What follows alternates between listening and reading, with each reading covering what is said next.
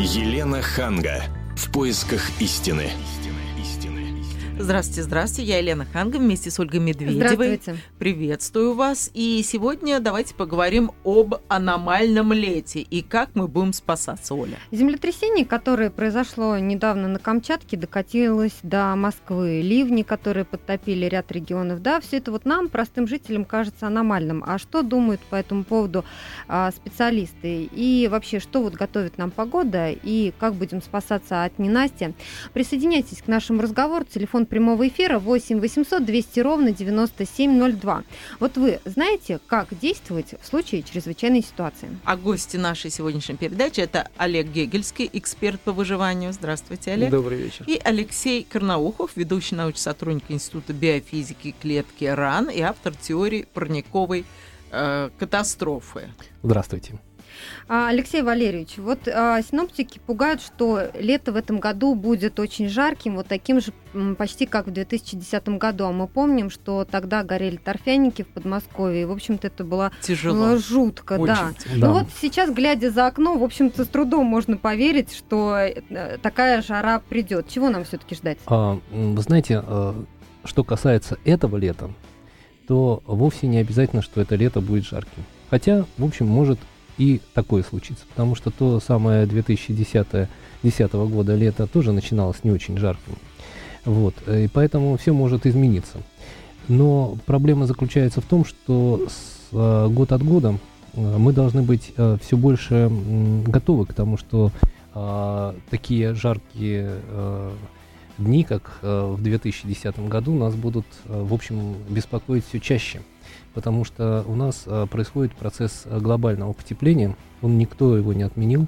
Он продолжается. Но что самое ужасное, то, что э, не просто увеличивается средняя температура, а то, что еще увеличивается размах колебаний, на, особенно вот в таких э, регионах, как э, Центральная Россия, Сибирь. Ну, Там вот те- вы говорите э, парниковые катастрофы, а сейчас Европу, вот, вот именно сейчас, завалило снегом, и Ам. дожди идут, и холод вообще аномальный. Ну, это все, как говорится, э, э, стороны, стороны, да, стороны, две стороны одной и той же медали, которая называется парниковая катастрофа. Вот в 1000 еще 1994 году я опубликовал две работы. Собственно, в одной из них я ввел понятие парниковой катастрофы, а в другой э, развил э, модель, так называемая релаксационная модель оледенений в северном полушарии, э, в которой, собственно говоря, постулируется, даже не то чтобы постулируется, а рассматривается вариант, при котором эм, увеличение средней температуры на нашей планете приводит к тому, что э, такие такая аномалия, как э, ледниковые периоды, которые случались достаточно часто в истории Земли, э, может э, ускориться. В чем здесь дело? Дело в том, что глобальное потепление э, приводит к тому, что тает лед э, в Гренландии, и большое количество пресной воды поступает в, в ледовитый океан и, собственно, э, в Атлантический океан э, там в районе Канады. И эта пресная вода, она может просто а, затормозить а, путь а, течению Гольфстрим, и Гольфстрим как бы повернет на юг в сторону Сахары. И то, что журналисты Затопят называют... Сахару. Нет, он не затопит, он просто перестанет обогревать Европу. И это то, что журналисты называют остановкой Гольфстрим. И это тоже может произойти в результате глобального потепления. И, но, понимаете, глобальное потепление, среднее значение глобального потепления сегодня примерно один, всего-навсего 1 градус. Мгм. И это, казалось бы, в общем-то, ерунда. Вот а, в 2010 году аномалия была 10 градусов, и это уже чувствовалось. А 1 градус как бы не чувствуется. Но вот в этом году не повторится такого в Москве? А, а, Вы знаете, вполне может повториться. Вы знаете, вот а, погода настолько непредсказуема, что сами, ну, скажем так, синоптики, уж которые вот профессионально занимаются именно этой стороной а, дела, они не вам за три месяца ничего не ну, скажут. кстати, я и хотела спросить, да, насколько правдивы вот эти долгосрочные прогнозы? А, их оправдываемость а, где-то на- находится на уровне 60-70%. Ну, это примерно... Это а, если на три месяца, например, предсказывают погоду? Ну да, вот такая среднесрочная. Вот, это небольшая. Ну, величина. давайте мы сейчас зададим вопрос нашему эксперту по выживанию, Олег Гекельский. Скажите, что делать, если все-таки нас ждет жаркое лето 2010-го? Мгм. Э, Вы знаете, это в последнее время я тоже вот э, на себе, вот э, что касается конкретно тем выживания, очень сильно тоже почувствовал вот эти всякие аномалии по той простой причине, что все чаще и чаще ко мне обращаются с комментариями, с какими-то рекомендациями. И, скажем, даже если 10 лет тому назад это были вопросы, которые задавались изредка, то сейчас это происходит все чаще, чаще, чаще, и спектр вопросов очень сильно расширяется. И, естественно, в одной из, один из главных вопросов это жара, и как себя вести, и в случае пожара что делать, куда бечь, Мгм. как говорится. А Вот. э, Но вы знаете, э, первое, первое спасение при жаре, это известная тема, это проверено и людьми, и животными, это вода. Пить А, воду. а Значит, не просто пить воду, находиться поближе к воде, потому что жара, следовательно, сухо, следовательно, пожар, э, пожары. А Значит, пожар, следовательно, много СО, СО2 и так далее и тому подобное. Ну, И, просто вот да. в том же 2010 же невозможно было выйти на улицу. Вот, в том-то и дело. И э, я просто, как говорится, там и всем знакомым своим звонил, и на все сайты писал, и где только можно, выходил в эфир и говорил, чтобы все с собой носили воду, э, чтобы смачивали носовые платки водой, отжимали ее постоянно, потому что э, углекисло- углекислый газ, он имеет свойство очень быстро растворяться в, воде и превращаться в абсолютно безобидную А. углекислоту, понимаете? А я, знаете, я еще, это например, газировка. шторы мочила. У меня сырые да, да. шторы висели Вот, на окнах. Очень правильно. Это помогает, э, да. ста- А ста- просто вот взять тазик с водой и поставить, Э, чтобы вода это, нет, испарялась. нет, нет, это немножечко не тот случай. Знаете, удобнее будет, есть специальные приборы, которые называются увлажнителями воздуха, они более эффективны в этом смысле. Э, По поводу штор вы говорите, это тоже хороший эффект, потому что воздух, проходя в комнату, части... Но при этом, при всем нужно помнить, что для того, чтобы это работало эффективно, это нужно делать постоянно. Имеется в виду постоянно менять повязку. Ну, как Под- постоянно? Э, ну, скажем, раз в 5-7 минут нужно. Да, к сожалению, это так, но по-другому не получится. Э, поэтому я очень рекомендую, значит, специальные бутылочки с э, ну, там где-то объемом в литр с широким горлом. Туда бросаете в эту бутылку, значит, э, такую-нибудь марлевую повязку, например, и периодически вот отжимаете туда воду, если у вас нет возможности свежей водой пользоваться. Хотя бы так. То есть, чтобы прекратить доступ, э, значит, доступ вредных веществ в организм таким образом. Ну, а с этой тряпочкой что, на лоб, куда? На лицо. А, На, лицо. да, на лицо закрывать дыхательные пути, чтобы дым не попадал в дыхательные пути. Это то, что можно предпринять, вот самое первое. Естественно, э, нужно максимально, насколько это возможно, выйти из области задымления, насколько это возможно попасть э, в хорошо э, кондиционируемое помещение, где значит, происходит регенерация воздуха, но никуда не денешься. Вот по опыту прошлого лета мы помним, что бывали случаи, когда нужно было находиться по много часов в задымлении, вот, многие люди плохо чувствовали себя. Известно очень, Очень много многие случаев люди погибли. погибли. Совершенно Ну да, где-то порядка 50 тысяч человек считается преждевременных смертей. То есть Да, по при этом- статистике это большая величина. Очень большая, И да-да. хотя вы знаете, вот э, температура-то была у нас не очень большая. Если сравнить, например, с температурой, которая там в Индии или где-нибудь там в Сахаре, то, в общем-то, что такое 40, 35-40 градусов? Просто Ну, у там нас ведь совершенно другой климат, Да. там высокая влажность. Да, у нас высокая влажность, у них сухо. Вот когда сухой воздух,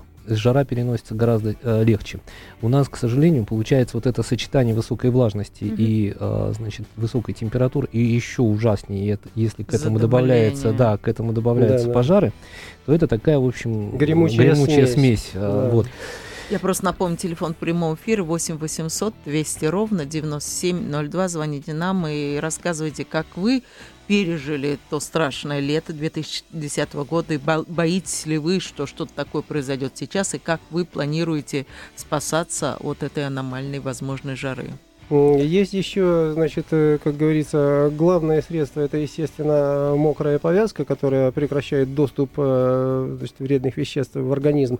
Э, Есть еще мелкие нюансы. Естественно, нужно очень много пить, очень много пить. То есть, в принципе, человека такая дневная норма человека в среднем это где-то полтора до двух литров. Но в жару, но в жару нужно пить гораздо больше, где-то до трех литров. Это вот как бы минимум. Что касается вот таких Скажите, А пить Да. все равно что? Или воду? Вот кока-колу, чай, чистая вода, сок. чист- максимум, максимальное количество чистой воды, э, чистой воды, потому что именно чистая вода. Знаете, а, если, скажем так, э, перевести на скажем, на язык физиологии, то, скажем так, тот же чай – это уже немножко еда. Почему? Потому что чай, когда попадает в желудок, э, организму уже нужно выделить какие-то ферменты, чтобы, чтобы разделить воду и то, что содержится в чае. Да? Вот. А чистая вода, э, с чистой водой у организма проблем нет. И поэтому она мгновенно всасывается в организме, дает мгновенный эффект. То есть по- по- мгновенно попадает в кровь, значит, э, через почки выводятся все вредные вещества и так далее. То есть э, мы тем самым организму помогаем.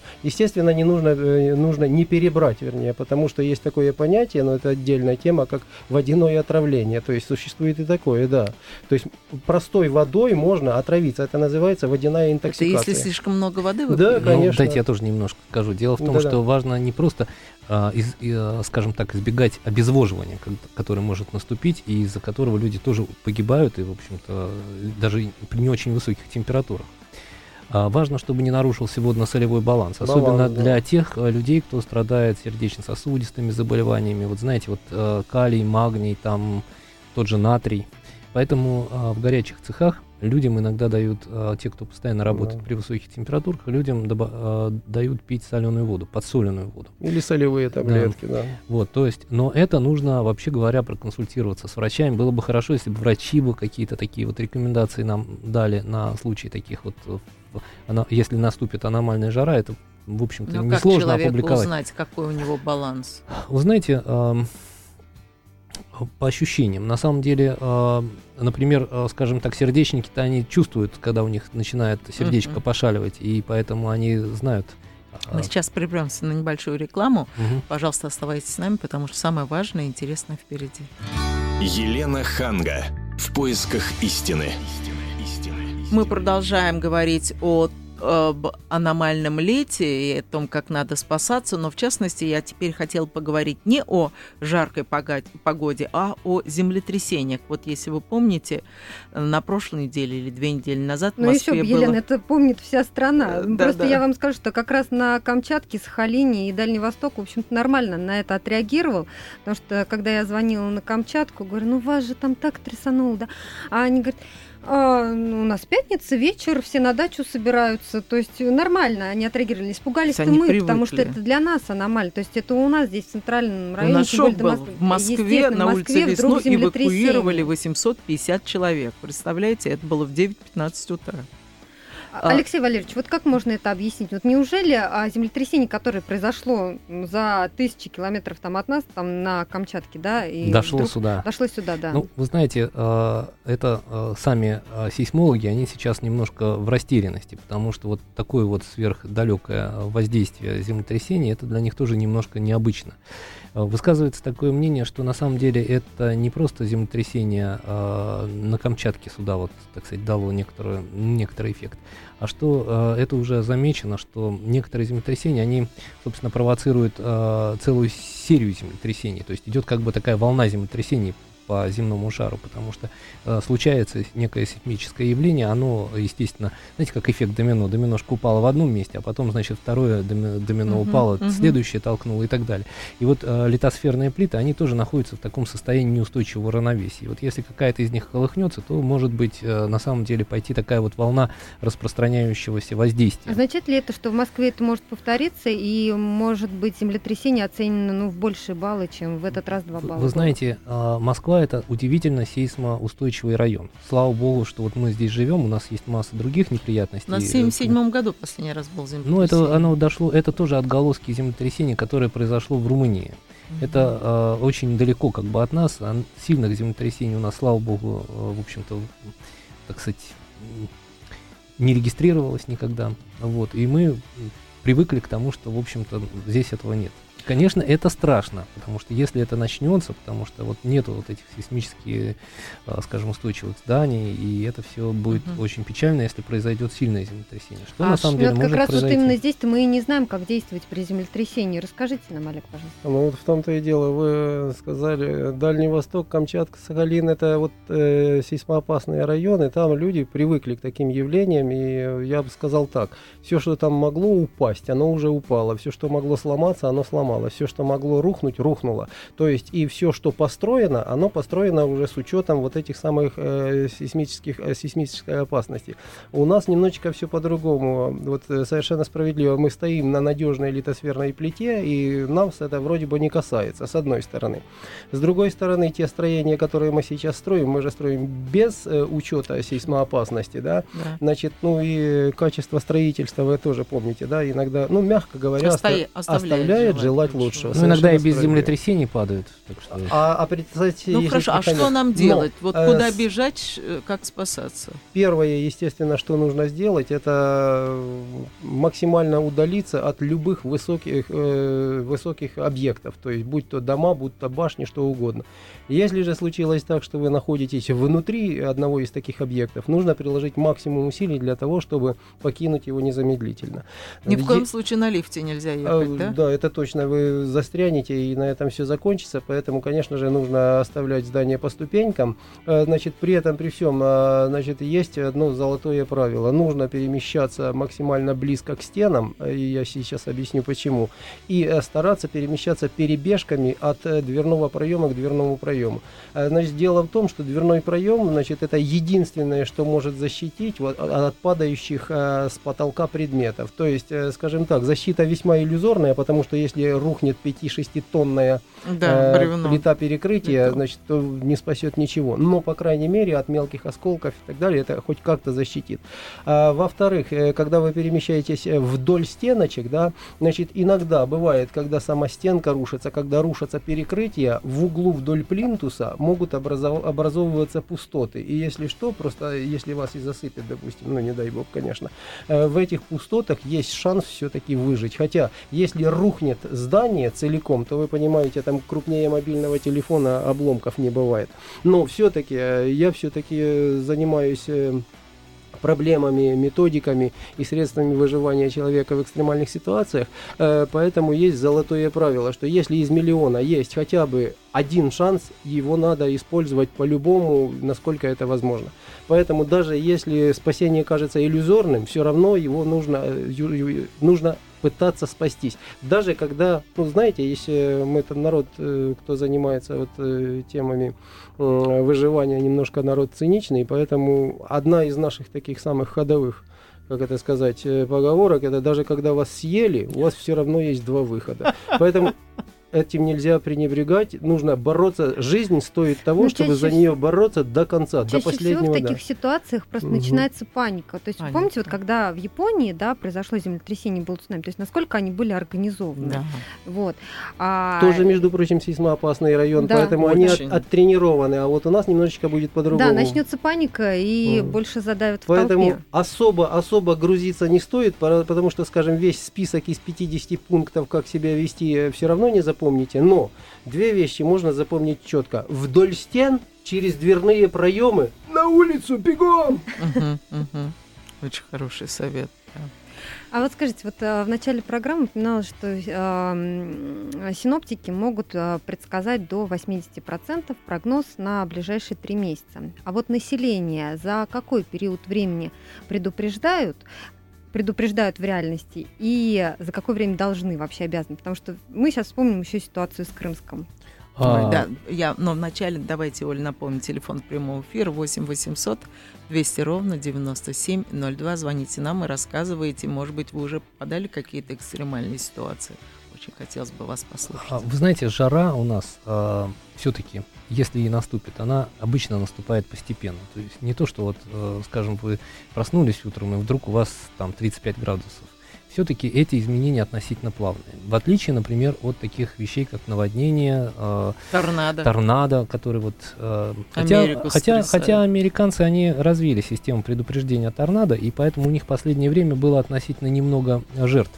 Но просто вот последние годы э, сами торнадо стали, э, скажем так, настолько Чистить. мощные, да, они стали часто. А чем их стали- система отличается от нашей? а, Там система просто люди, опять же, которые живут э, в регионе, где постоянно торнадо, это, в общем, достаточно обычная вещь у них там. У них э, на всех, э, например, радиоканалах э, существуют э, специальные э, Сигнал. сигналы, которые предупреждают о приближении в определенных зонах. А, вот э, я, правда, не знаю, так сказать, сам не участвовал, ну, как сказать, не, не присутствовал, но говорят, что у них есть такие вот оповещения через мобильные телефоны, просто людям сразу же сообщается. Вот. Хотя... По э, телевизору, по по радио. телевизору, по радио. Ну, то есть, как вот у нас Интернет. гражданская, гражданская оборона, собственно говоря. Вот э, были когда-то у нас в школах уроки по гражданской обороне, вот, э, значит, какие-то сирены там. Вот, я не знаю насчет сирен. Ну, слушайте, ну, наше телевидение и радио тоже, я думаю, смогло бы об этом рассказать, если бы им вовремя дали эту информацию. А, Вы знаете, вот э, я могу сказать такую вещь, что в Крымске у них это не получилось. У них была, в принципе, э, достаточно оперативная информация о том, что вот э, такой аномальный, э, скажем, ливень надвигается. А ливень действительно там был аномальный. Это примерно за 4, то есть так, за 15-16 часов выпало примерно 4 месячных нормы, а в некоторых местах там до 6 норм. Собственно говоря, осадков. Это очень большая величина. Естественно, там все повыходило из берегов. Там же еще вырубилось и телевидение, там даже если бы они хотели, они, наверное... Ну, не вы знаете, когда это все начиналось, оно еще работало. Да, Проблема заключается в том, что, э, в принципе, предупреждение о таком сильном дожде там у них было.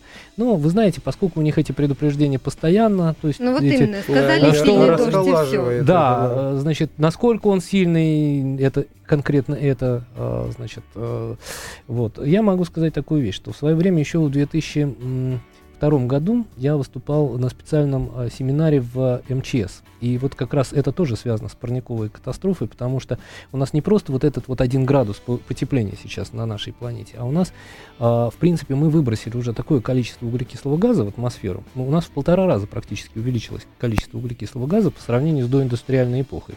Если точно, 40%. Это очень большая величина. И если бы не э, стабилизирующая э, роль Мирового океана, то есть огромная тепловая инерция, вот как чайник вы ставите на плиту, он же не сразу закипит, а если вы ведро поставите, он будет медленно греться, да? А представьте себе, нужно нагреть весь Мировой океан. Ну, то, естественно, процесс довольно длительный. И вот Мировой океан сдерживает сейчас рост температур вот этим одним градусом. А так у нас было бы уже 10 градусов. И вот за счет чего возникают вот такие аномальные э, годы, ну, лета, как бы сказать, как вот у нас было в 2010 году. У нас возник э, блокирующий антициклон э, в центре нашей вот страны. И этот блокирующий антициклон, он как бы не позволял э, прохладной, э, прохладным воздушным массам с океана попадать вот на территорию русской равнины. И у нас поэтому вот эта 10-градусная аномалия, то есть та аномалия, которая была бы, если бы, значит, не было океанов, она вот здесь вот наблюдалась. Поэтому, кроме, ну, ну, кроме этого процесса, есть еще один процесс. Дело в том, что возникает контраст. Контраст между холодными воздушными массами, которые, так сказать, вот, ассоциированы с океанами, и э, э, такими горячими, разогретыми, которые ассоциированы с э, континентами. И когда они встречаются, вот здесь и возникают ураган, торнадо, наводнение. Ведь у нас 2010 год это не только э, жара в России. Это еще три раза эвакуировался, э, Варшава эвакуировалась, потому что там постоянные наводнения были в Западной Мгм, Европе в тот же мгм. год. Мы просто об этом мало знаем, потому что нам не до них было в тот год. Мгм. А так вообще там были страшные наводнения, там сотни человек погибли в Европе, понимаете, это уже стало достаточно обычным явлением. И вот такие вот ливни, они тоже достаточно характерны. Потому что некоторое время назад, например, ам, ам, так, в Там- так, Стамбул, Босфор, в общем, в Стамбуле, да, вот я сейчас просто вот, э, по-моему, это было в Стамбуле, прошел дождик такой. И там практически со всех улиц Стамбула машины были смыты в этот Босфор. Вот. И почему? Ну, просто вот как бы такой вот летний дождь. И, Мгм. и такие ситуации становятся довольно частыми. То У нас такой Новороссийске. маячок. Если вот начались такие ливни Да. проливные, то да, то есть надо вообще, уже... то, то есть вообще-то говоря, к вот таким вот э, Сигнал. к таким вот э, оповещениям о том, что значит серьезный дождь, вообще надо относиться серьезно. Может быть даже, вот, например, у меня ребенок, вот недавно здесь тоже был такой дождик у нас, вот, он на самом деле просто поставил машину и переждал, потому что м, у нас сейчас возникают ливни, которые характерны для тропической зоны, то, что называется тропический ливень. Но только в тропиках вся, весь ландшафт приспособлен к таким ливням, понимаете? Там уже, там уже все эти, э, значит, ручьи, они проделали свои овраги. Все, что могло там, вот, так сказать, затопить, уже затопило, как вот мой коллега говорит. Понимаете? А у нас этот ландшафт, он не приспособленный, поэтому вода начинает течь по поверхности. Все, что угодно может. Мосты могут смыть, там, дорожное покрытие, мож, может образоваться какая-то промоина. Поэтому лучше, на самом деле, вот быть достаточно внимательным во время таких вот дождей, когда вы чувствуете, что дождь Лучше немножко переждать. сильнее. Как тогда действовать, да, вот в такой Да, вы знаете, я вот когда происходили вот эти чудовищные э, события в Крымске, я э, смотрел видео, там мне присылали, сбрасывали постоянно, я консультировал там, э, значит, отдельные подразделения по некоторым вопросам, значит, вы знаете, честно говоря, иногда даже вот у меня человека, который видел достаточно много в смысле катастроф, иногда возникало вот какое-то вот, не знаю, желание, ну, отчаянием его не назовешь. Были элементарные вещи, когда люди, допустим, там элементарно могли спасти свою жизнь. Наверное, весь мир видел эти кадры, когда там как по какой-то узкой улице, то ли между домами, значит, идет сильный поток, э, стоит, когда вертикально стоит труба, ее этот по- поток омывает, и здоровый мужик, видно, что здоровый, сильный мужчина цепляется из последних сил за эту Мгм. трубу, Мгм. и видно, что он теряет силы с каждой минутой, потом, значит, он одну руку отпускает, потом снова хватается, потом его все-таки смывает, и он погиб, этот мужчина. Значит, знаете, просто вот недостаток элементарных знаний иногда человека приводит к гибели. Оказалось бы, это всего-навсего вот человек борется за свою жизнь, да, он цепляется за эту, за эту трубу. Трубу. Но почему вот просто, естественно, он находится в состоянии аффекта, то есть Шока, да. да, а всего-то нужно было подтянуться к этой трубе, а когда силы были, он мог это сделать. И просто-напросто встать с той стороны спиной к потоку. И его бы просто потоком прижало к трубе, он бы мог еще несколько часов там терять сознание, там плакать, орать и так далее, но он бы остался жив, понимаете? Вот иногда, М. то есть ситуация иногда вот, э, ну просто я когда смотрю это, ну чудовищно, Э, мне просто слов нет. Поэтому я всегда говорю, что нужно вот э, те люди, которые владеют знаниями, МЧ, МЧС, медики, э, специалисты по, э, там, по, по катастрофам разных, ра- разных родов, э, просто-напросто больше рассказывайте людям, потому что зачастую, ну, пустяк может спасти Да. жизнь. Спасибо. И э, просто даже самая глобальная катастрофа может показаться, скажем, совсем уж э, не такой страшной, как, как может быть. По-хорошему, надо было бы, чтобы Конечно. проводили вот специалисты МЧС в школах, там где-то Это на предприятиях просто. Да у какие-то нас такой урок есть. ликбезы. только- Ну, мы знаем про это. да. Хорошо, телефон прямого эфира 8 800 200 ровно 9702. Мы сейчас прервемся на рекламу, а потом вернемся и продолжим разговор, что нам делать в стрессовых си- ситуациях. Елена Ханга. В поисках истины. Я с Ольгой Медведевой и с нашими экспертами по выживанию Олегом Гегельским и ведущим научным сотрудником Института биофизики клетки РАН Алексеем Карнауховым рассуждая о том, что будет, если наступит опять вот эта вот аномальная жара, и, не дай бог, опять будут гореть вот эти вот болота торфяные. Вот скажите, вы в рекламной паузе говорили, что делать, если вот случится Да. такое? Э, С одной стороны плохо, с другой стороны хорошо. Э, Хорошо в каком смысле? Что мы уже не растеряемся так, как это было раньше, то есть есть уже какие-то предварительные Уроки наработки. какие-то. Конечно. То есть уже как-то мы немножечко подготовлены. Это хорошо.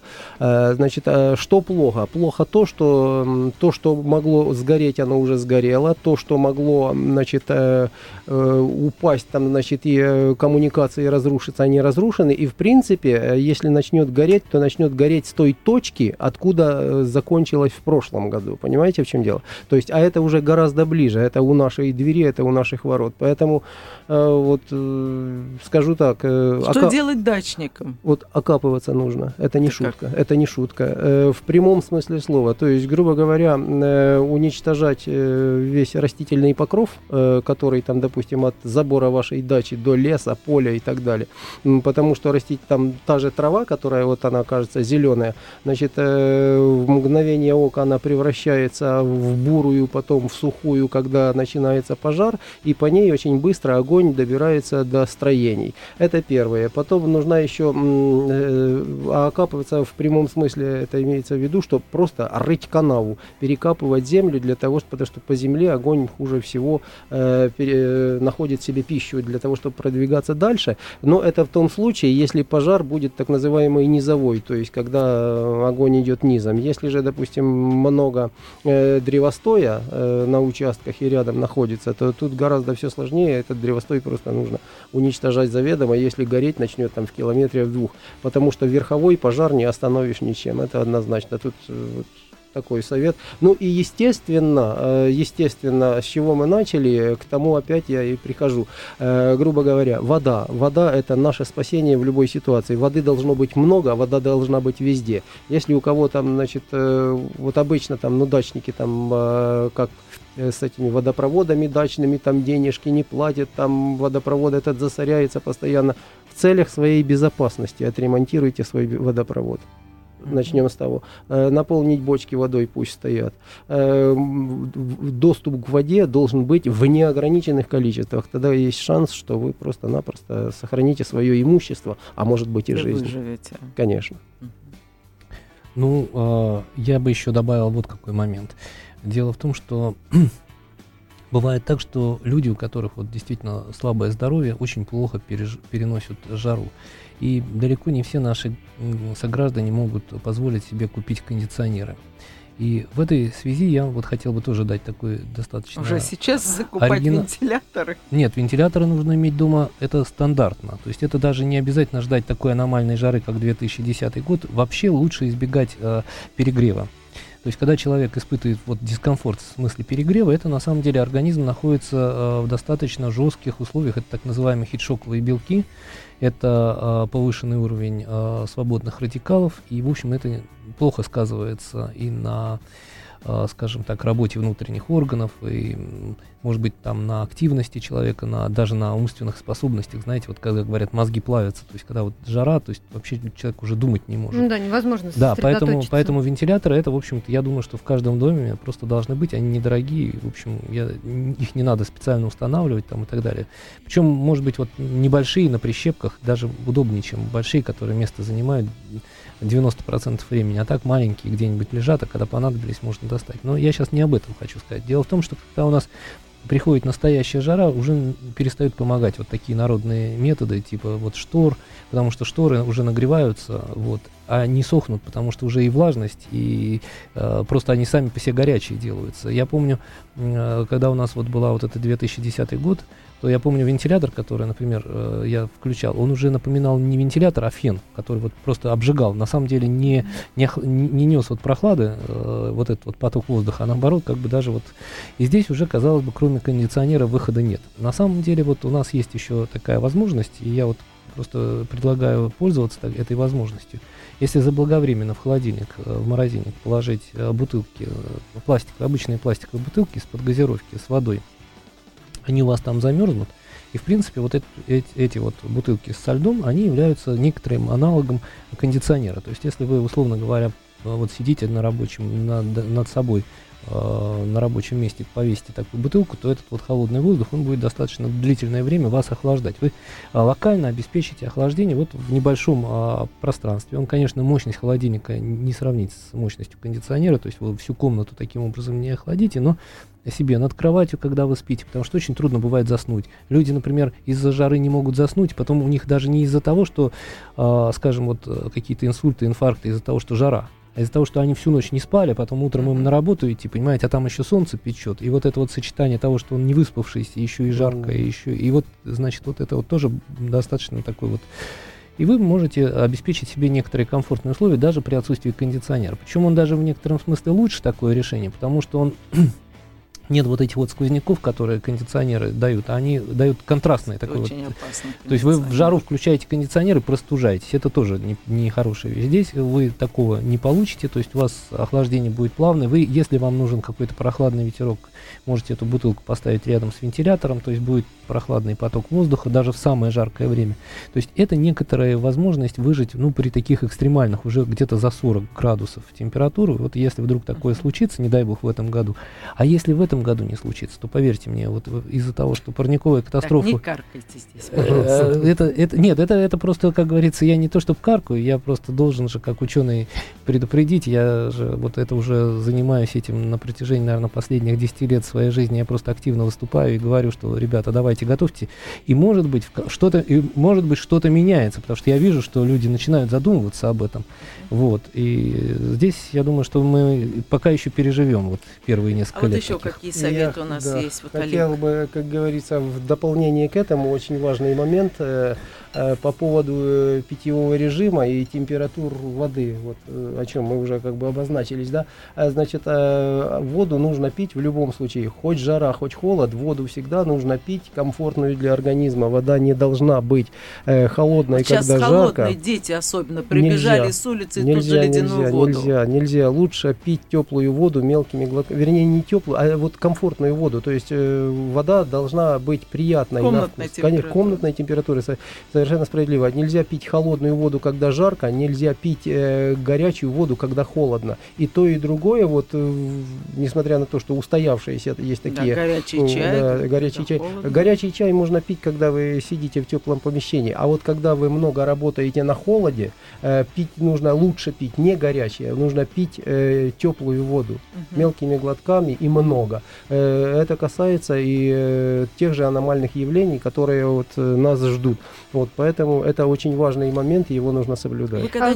Сейчас коротенький вопрос. Вы никогда не наблюдали, вот спортсмены, особенно теннисисты, когда они играют в жарких странах, им дают такие, ну, пластиковые штучки, в которых э, лед. И вот они кладут себе на шею в переходе, и вот так как-то себя каким-то образом пытаются остудить. Не видели? Ну, вот такое да, продается да, да, в магазинах да, сейчас. Вот на ваш взгляд, угу. можно посоветовать э, такую вещь? Скажем так, э, краткосрочно, да. Но при этом, при всем, вы не забывайте, что за каждым спортсменом следит врач, э, который там малейшие изменения в его состоянии, он быстренько купирует Конечно. и так далее и тому подобное. Значит, человек сам себе не доктор. Значит, поэтому он может немножечко увлечься вот этой темой и очень запросто получить местное воспаление. Это легко. Э, поэтому То есть просто лучше, вот так на работе положить такую вот как... Э, лучше, лучше просто обтираться э, мокрой тряпкой. Это тот же на эффект так да, не очень охлаждения. А вы знаете, mm. что очень эффективно? Это вот такие вот есть обрызгиватели. А, которые да, вот, да, да, вот да. это вот, вот это цветы вот, это, да, цветы, цветы. Да, конечно, и вот вы конечно. можете, как это, себя любимых, так сказать, такими вот Э, опрыскивателями тоже. Это, это гораздо эффективнее, может быть, чем вот такой лед. Да, даже. да, да, согласен. Вот. И тут вот еще в чем штука, сами подумайте, вокруг жара, да, а вы вот э, местно, допустим, охлаждаете какой-то отдельно взятый участок. Э, что тут плохого? Это то же самое, что э, нагревать также. Не, ну нарушается там, кровообращение Конечно, в этом месте. Если вы здоровы, перепады. то ничего не будет. А да. если какая-то минимальная, значит, инфекция туда попадает, вы можете запросто получить какое-нибудь воспали... воспаление Конечно. сустава, а потом вплоть до, как это называется, неподвижности, потому что mm-hmm. воспаление суставов это очень э, такая неприятная вещь, потому что начинает воспаляться и все, и вы не выходите... только суставы, нервы, нерв тоже достаточно нервы, чувствительный да, к таким да, перепадам, да, конечно. Да, и это в общем. Поэтому лучше, как говорится, знаете, вот э, с огоньком, но без фанатизма, это очень важно. Во всем нужно соблюдать меру, это очень важно, даже когда ситуация критическая, даже когда произошло какое-то ЧП. Есть даже в самой в самой катастрофе надо э, стремиться к комфорту. Ну, То есть, вот, скажем так, к, ста- к стабилизации, скажем, да. Э, факторов, которые вот создают саму эту катастрофу. Да. Скажите, Начи- а вот э, смерч, как, например, недавно произошел в Туле, вот это считать аномалией для нашей полосы? Ну, вы знаете, смерч это в наших краях э, наблюдались. Это... Тоже, в общем-то, люди были не особо готовы к этому. Э, вы знаете, это относительно редкое явление у нас, в отличие от Америки, где эти смерчи ходят постоянно. У а нас... Смерчи торнадо это одно и то же? Это одно и то же, просто в Америке их называют торнадо, а у нас нас их называют смерчами. Вот. А так это, в общем, почти одно и то же. Вот. Э, я хочу сказать, что у нас, в общем-то, они э, время от времени появляются, они не несут, не несут такой вот э, разрушительной силы, как в, в Америке. Но, тем не менее, в последнее время они стали наблюдаться в таких местах, где их вообще Не никогда было не было. Вот на Дальнем Востоке там вот был в прошлом году смерч.